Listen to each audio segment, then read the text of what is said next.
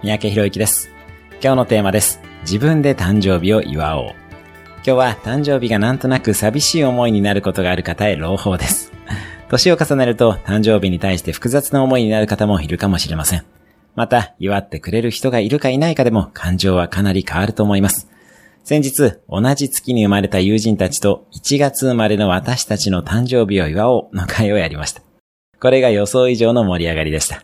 自分たちで自分たちを祝うおめでたい人たちの集まり。もちろん全員1月生まれ。そしてなんと全員 B 型でした。B 型に代表されるように完全にマイペースの回でした。ぜひ、あなたの誕生月にも友人たちとやってみてください。お互い祝い合えて本当に楽しいものです。